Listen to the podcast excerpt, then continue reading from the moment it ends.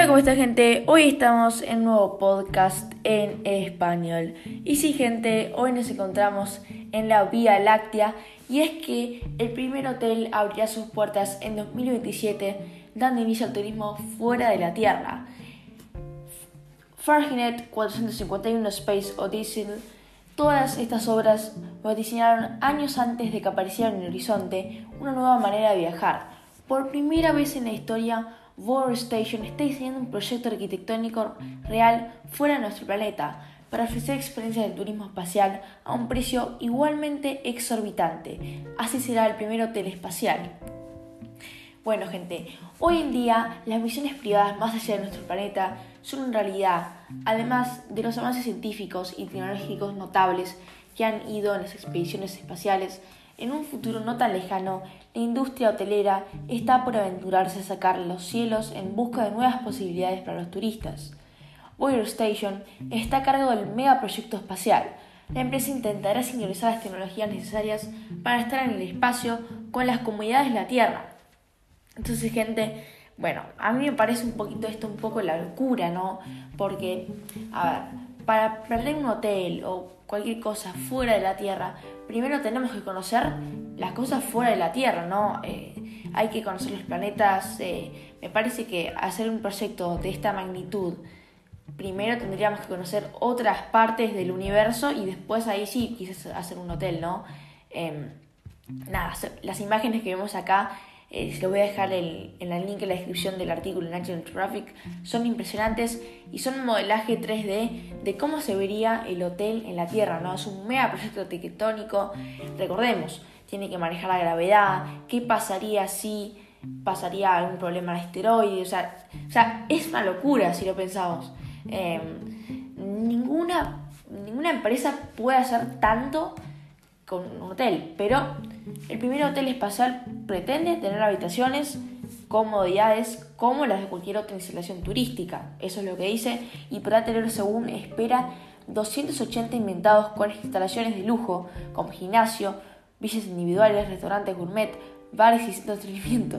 Podría decirse que se trata de una experiencia de alta gama fuera de la Tierra. A ver, si esto va a ser para el 2027, la magnitud del precio que va a tener este hotel es una locura. A ver, creo que van a ser, no sé, 5 mil dólares por noche fácil. Porque, a ver, que vos te tengan que, desde la tierra hasta el, hasta el espacio y hasta ese hotel, dejar ahí, que te quedes días con eh, servicios gourmet, tal, tal, sería una locura, ¿no? Y además, imagínate cocinar en el espacio, ¿no? O sea, es una locura. Eh, originalmente en 2019 se había nombrado el proyecto como Estación Espacial Orbitatoria de Bourne-Bound, o sea que estos llevan trabajando hace 10 años más o menos que se desarrolló los cohetes por primera vez. Se pensaba que podría estar terminado para el 2025. La emergencia sanitaria generada por la pandemia retrasó los planes, por lo que la apertura se esperaba para el 2027. Hoy en día ya es posible reservar un lugar en el primer hotel espacial. El costo por totalidad del viaje está tasado en 5 millones de dólares para una estadía de 3 días y medio. Eh, ¿Quién va a comprar un hotel de 5 millones de dólares para una estadía de 3 días y medio? Lo dejamos ahí, ¿no? Lo dejamos ahí porque no sé quién, quién pagaría tanto por estar en el espacio y 3 días y medio. A ver, que 3 días y medio se te pasan así. O sea que ya se puede reservar. Eh, y bueno, no siento sincero, para mí no va a estar disponible para el 2027 y si estaría disponible, solo muy pocas personas podrían acceder a un lujo tal como 5,5 millones de dólares por 3 días. O sea, yo sé que es una experiencia buenísima, yo sé que les encanta el espacio, pero 5 millones y medio de dólares y, y nadie va a pasar. Yo estaba hablando de 5 mil dólares por noche. ¿Qué es 5 mil dólares? 5 millones. Así que bueno, gente, hasta acá el podcast de hoy. Espero que os haya gustado mucho, espero que os haya entretenido, que es lo más importante para mí. Y nos vemos en el siguiente podcast en español.